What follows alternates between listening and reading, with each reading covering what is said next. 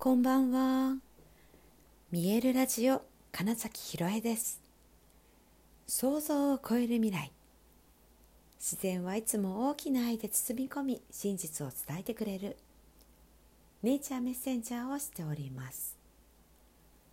はい、改めましてこんばんは。2023年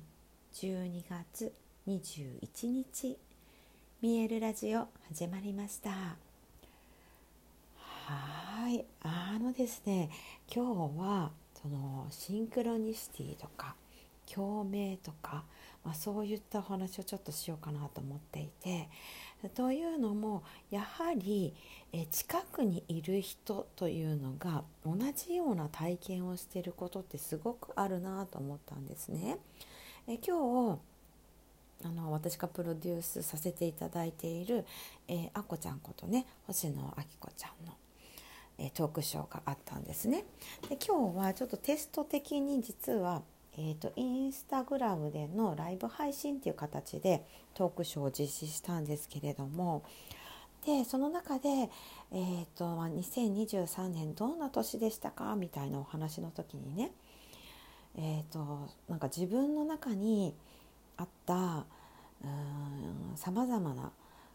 ネガティブな感情の扱い方っていうのかな？なんかその辺の課題がすごくやってきた年だったっていうような。で実際その体の痛みとかもあってって言って。私もなんか9月だったかな？ね10月だったか。結構ずっとあの腰が痛いんですよねみたいなお話してたの覚えてますかね、うん、っていうことが起こってたりね。で、えー、そのすごい深いところの癒しがありましたっていうお話をしたと思うんですけど。あ本当に。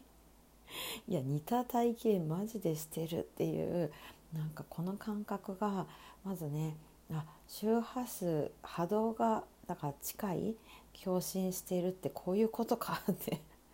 同じ体験してるわみたいなのは、まあ、すごく面白かったっていうのとあとはですねたまたまあの佐藤光郎さんの「えーと、YouTube を見ていた時に、まあ、音の話をすごいしてたんですね。であの、まあ、その音によって、うん、と岩を浮かしている浮かすこともできるんだよみたいな。で、えーとまあ、そのロシアの実験でそういうのがあったよとかっていう話とか、えーとの中でね、えっと、私がすごく「なるほどな」みたいなもう一度改めていやなぜゴングが、えー、すごい、えーと、眠っている能力を引き出すのかっていうこととめちゃくちゃつながってるお話だなと思ったのが、まあ、その共振する、うんえーと周波数で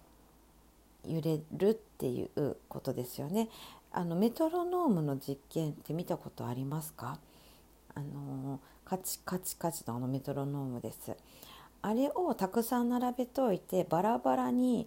うんと、カチカチが起こるようにね していてもだんだん揃ってって同じように動き始めるっていう、まあ、その実験があるんですけど、まあ、そんな風にして、えーと、響き、えー、共振共鳴していくって言った時にあの一番古い記憶っていうもの全ての記憶っていうものをどこに閉じ込めてあるかって言ったら DNA なんだよってお話から、まあ、入ってるんですけどその YouTube でのお話はね。で、まあ、だからえー、っとその記憶というかそこに刻まれているものが近い人っていうのがやっぱ引き寄せられる。でそれがおそらく、うん、スピリチュアル的な言葉で言うと、えー、ソウルメイトとか、うん、なんかツインレイとかなんかそんな風に呼ぶようなこととも多分つながってんじゃないかなっていうのもあるんですがそれもすごく私があのおもろってなったのはあの自分の DNA にはあの分かりやすく言うとご先祖様、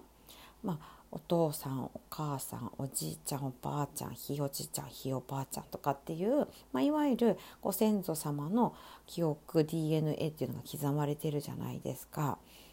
でそのえーと、その記憶っていうかなんかその時に一番音として聞いていたものが、えー、その時の DNA を揺らすっていうんですよね。はい、でじゃあその一番その時代に聞いていたものってつまり名前だっていうんですよ。でそりゃそうですよね一番名前を呼ばれているだから自分のご先祖様の名前を呼ぶと,、えーと、そのその DNA が活性化するっていうんですね。でなんか光郎さんの場合だと そのなんかひいおじいちゃんだかの名前をすごく呼んだ時に急に、えー、となんか本が書けるようになった。で調べてみたらそのおじいちゃんは本当にそのものを書くお仕事をしていた。そしてなんか他のまたおじいちゃんの名前をすごい呼んだ時に、うんと、急に音楽が音楽をすることと、え、人に話すという能力が開花したと。でそのおじいちゃんはどうやらなんか選挙での応援演説をやっているような方だった。みたいなことだったりしてなるほどと。でまあ私ねなぜか、えー、去年？今年？いや去年？そっか去年。ちょうど1年前に、えー、実家に帰った時にちょっと家系図をなぜかもらわなきゃと思って父親からもらったんですよ。ちょっとね今どこにしまったっけ？大事だからと思ってしまっちゃったんだけど。だからそれを見ながら、えーと、その名前を呼ぶことでその時の、えーと、その人の才能みたいなのが蘇るってこと。これ面白いからちょっと実験しようと思ってるんですが。で言うとですよ。それで言うとあのゴングの振動っていうのがめちゃくちゃいろんな周波数帯を出すわけですよ。そして倍音とかさまざまな、えーと、重なりであとそして、えー、耳では捉えられない皮下聴域っていう部分の周波数とかも発生してるっていうなってるんですよね。っていうことはかなりさまざまな、えー、その音名前を呼ぶ時に発生していたである周波数というものを一気に浴びることが可能だってことなんですよ。だから、えー、その DNA レベルで、えー、持っていた才能能力っていうのが開花する可能性がすごいある。うん、そうなんです。これだそれが私がだから一番ゴングでえー、めちゃくちゃ響いている感じている覚醒っていうところなんか目覚めてしまうみたいなところがつながったとか思ってそうつまり本当に共振っていう部分共に震える共鳴していくっていうこと、うん、波のお話だったんですよね。でなんか今日は「来た!」みたいな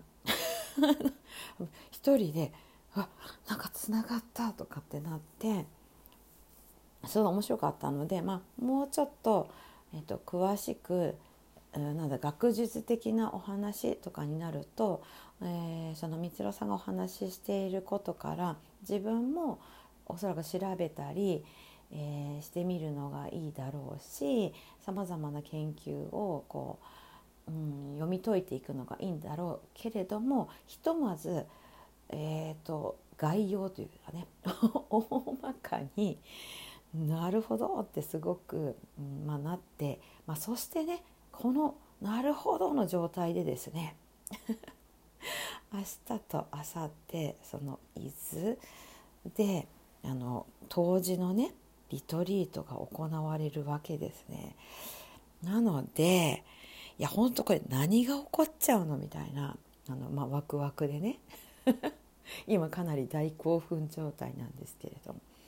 あのいや今日はね明日も朝早いしちょっと早く寝ようかなってってお風呂入れてる間にその YouTube 見始めてしまい何々ってなって、まあ、お湯はねちゃんと止めてから思わず見入ってしまいなんかカチャッとはまっていやこれは、えー、なんだろうな。明日明後日のそのなんか何か変化が起こるっていう前に話しといた方が、まあ、記録としては面白いだろうな、うん、っていうふうに思ったので、うん、今日のラジオでそんなお話をしておりますと。はい、なのでゴング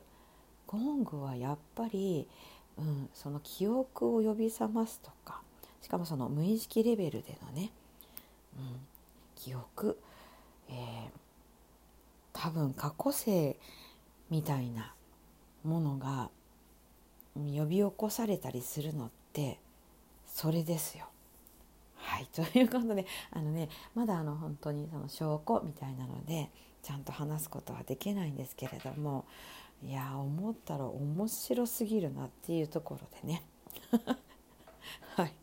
あの皆さんにゴング浴びるこそめっちゃおすすめしますという感じですね。はい、あの出張でのねほんとゴングセッションっていうのもひとまず都内関東近郊の人でしたらあのすぐにお伺いできますし地方の方でも、まあ、その交通費だとか、あの出していただければあのもちろんお伺いいたしますのでお声がけください。はいということで本日もご視聴くださりありがとうございました。2023年12月21日見えるラジオ金崎ひろえでしたおやすみなさい